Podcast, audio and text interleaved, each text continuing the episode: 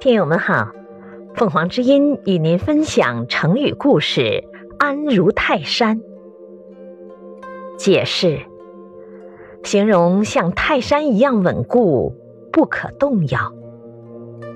安如泰山这则成语来源于西汉梅城，尚书见吴王，能听忠臣之言，百举必悦，必。若所欲为，危于累卵，难于上观；变所欲为，易于反掌，安于泰山。梅城字叔，西汉淮阴（今江苏淮阴人），是汉代著名的文学家。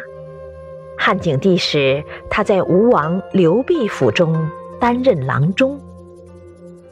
关国是当时诸侯中的大国，吴王刘濞野心很大，对中央政权心怀愿望，暗中图谋叛乱。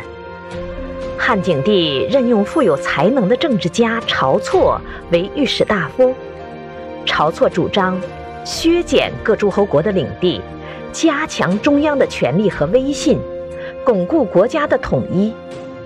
刘濞看到一些诸侯王纷纷被削减了领地，知道自己也在所难免，于是联络楚、赵、胶西、胶东等国的诸侯王，阴谋策划叛乱。梅城清醒地看到刘濞阴谋反叛的祸害，写了上书见吴王，对刘濞进行劝谏。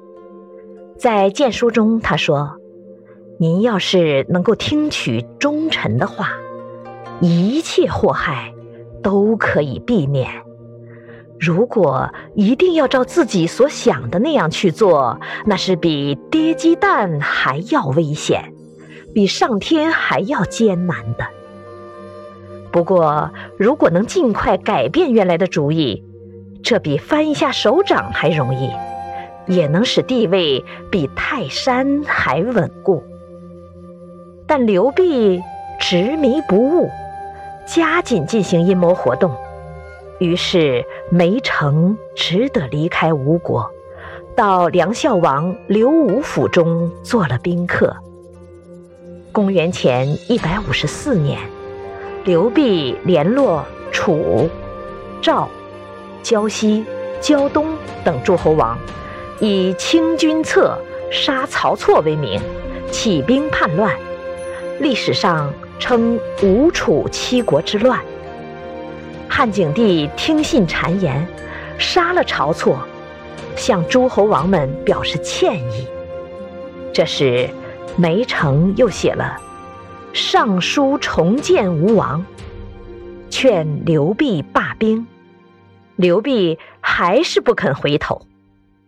不久，汉朝大将周亚夫率领军队打败了吴楚叛军，楚王刘戊自杀，吴王刘濞逃到东越被杀，其余五个王也落得自杀或被杀。这场叛乱只有三个月就彻底失败了。七国之乱平定之后。梅城因写了《尚书见吴王》，具有远见卓知，而名声大振。